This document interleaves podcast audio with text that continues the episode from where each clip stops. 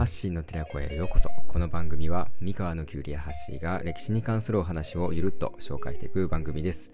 えー、今回はですね、江戸時代にあったちょっと変わった職業についてお話ししていきたいなと思います。えー、どんな職業かと言いますと、えー、おならをした人の身代わりになる、ヘオイビクニという職業なんですね。たまたまもう歴史の雑学をいろいろ調べてて、その時に見つけたんですけど、いやもうこれはね、面白くて紹介したいなと思って今回紹介しました。えー、何かの表紙にですね、まあ、ついうっかりおならが出てしまった時の気まずさだったり、恥ずかしさって、まあ、結構半端ないですよね。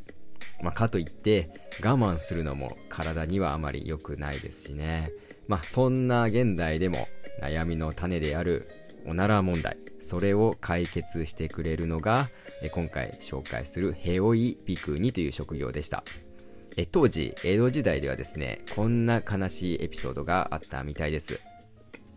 えー、とある女性がですねお見合いの席でおならをしてしまいました。女性はですねそのことがショックすぎてなんと自ら命を絶ってしまいました。そんな悲劇をもう生まないためにですね江戸時代ではおならの身代わりをする、このヘオイビクニという職業が活躍していたんですね。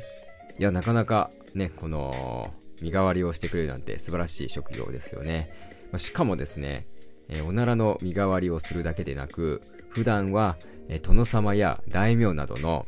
身分の高い人の妻だったり、え娘の側近としてですね、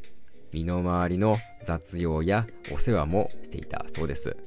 そしてですね、主がうっかりおならをしてしまった時は、すかさず私がしましたと名乗り出てですね、その場を収めていたそうです。